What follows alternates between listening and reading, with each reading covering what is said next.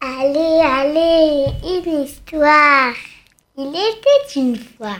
Bonjour à tous, bonjour chers petits amis. Aujourd'hui nous partons loin, loin dans le temps et dans l'espace. Nous allons dans la période de l'Antiquité en Grèce. Alors à cette époque, il y a donc très très très longtemps, vivait un monstre gigantesque. Un monstre à corps d'homme et à tête de taureau. Il vivait en Crète. Vous savez, c'est une petite île de la mer Méditerranée. Et ce monstre étrange était enfermé dans un labyrinthe très compliqué.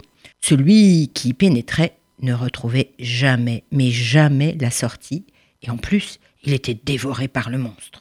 C'était le Minotaure, un fils du roi Minos. Parce que voilà, Minos avait gagné la guerre contre Égée, roi d'Athènes, mais l'un de ses fils était mort au combat, et pour se venger, Minos exigeait quelque chose de terrible. Tous les neuf ans, le roi Égée devait envoyer en Crète sept toutes jeunes filles et sept jeunes gens pour que le Minotaure les dévore. C'était terrible, mais il n'avait pas le choix. Et cette année-là, Thésée, le fils du roi Égée, décida de faire partie des victimes. Mais non, mais non, tu ne peux pas partir, lui dit le roi à son père. Mais Thésée était décidé. Cette année, c'est moi, c'est moi qui vais aller en Crète, c'est moi et je tuerai le Minotaure. Égée finit par accepter devant le courage et la détermination de son fils. Seulement il lui dit voilà, écoute mon fils, tu es courageux, mais je t'en prie, au retour, hisse une voile blanche si tu es victorieux, ainsi je saurai si je peux me réjouir. Adieu mon père, je le ferai, dit Thésée, déterminé, et il embarqua sur le bateau. Mais ce bateau avait des voiles noires, en signe de deuil, parce que ils allaient tous à la mort. Quand il arriva en Crète, la fille du roi Minos l'aperçut la jolie Ariane. Elle aperçut Thésée et tomba immédiatement follement amoureuse de lui.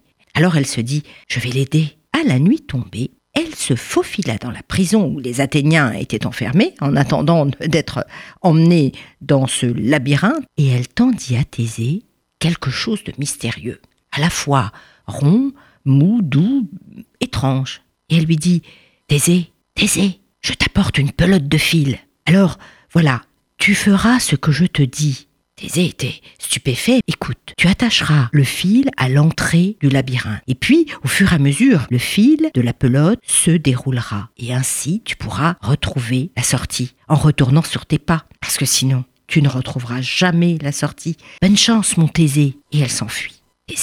Resta perplexe. Mais il se dit que c'était une véritable chance, une aubaine. Le lendemain, au petit jour, les gardes arrivèrent. Venez, c'est le moment et ils les conduisirent devant le labyrinthe. Les prisonniers étaient à la fois très forts, très courageux, mais aussi tellement jeunes. Sans rien dire, ils entrèrent dans le labyrinthe, et la lourde porte se referma derrière eux. Un instant de silence noir, pesant. Thésée leur dit Écoutez, mes compagnons, attendez-moi deux minutes. Il se faufila, sans rien dire évidemment, il se faufila à l'entrée, il attacha le fil au pied d'une colonne, comme le lui avait suggéré la belle Ariane. Les prisonniers étaient terrifiés. Alors, il se mit à marcher dans les salles, dans les couloirs, mais sans lâcher la pelote et sans rien dire de ce fil d'Ariane. Au fur et à mesure qu'ils s'enfonçaient dans le labyrinthe, l'angoisse les étreignait.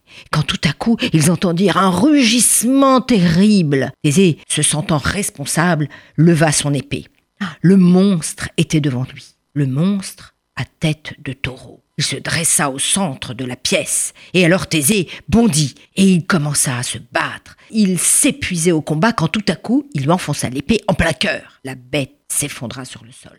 Couvert de sang, il regagna son équipe qui était restée là tétanisée. Ils étaient à la fois partagés par ce sentiment de fierté, de victoire, mais d'un autre côté, comment ressortir? Ils savaient bien que, une fois enfermés dans le labyrinthe, c'en était fini d'eux. Mais Thésée leur dit Suivez-moi. Et il commença à enrouler le fil de la pelote qu'avait donné Ariane, le fameux fil d'Ariane. Et petit à petit, ils retournèrent sur leurs pas, et les prisonniers l'acclamèrent et l'embrassèrent.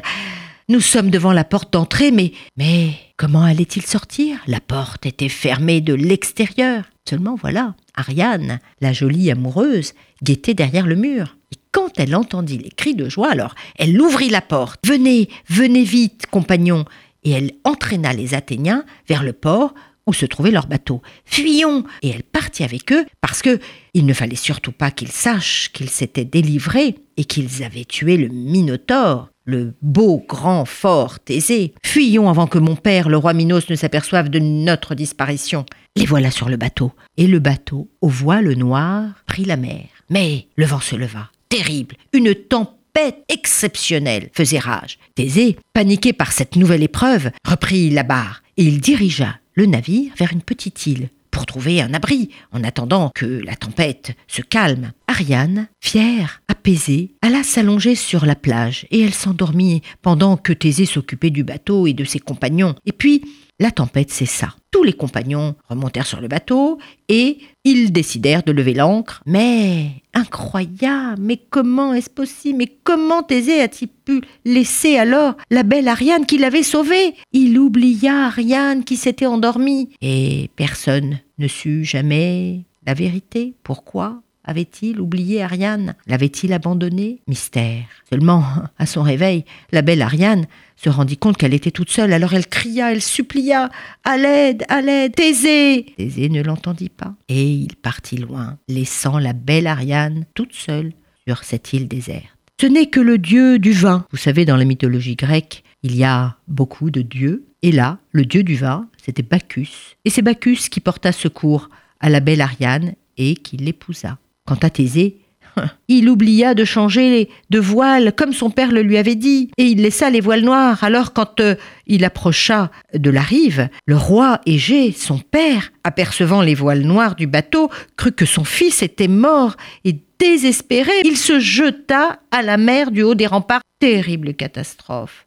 La belle Ariane et maintenant son père, alors qu'il avait réussi à vaincre Minotaure. Depuis, cette mer porte le nom du roi d'Athènes. Elle s'appelle la mer Égée. Alors cette histoire de l'Antiquité, faite de monstres, de voyages, de héros, de tempêtes et autres mystères, est loin de notre réalité. Cependant, elle pose des vraies questions de vie sur la fidélité, sur l'amour, sur la promesse, et elle nous donne à réfléchir. Au revoir, à bientôt.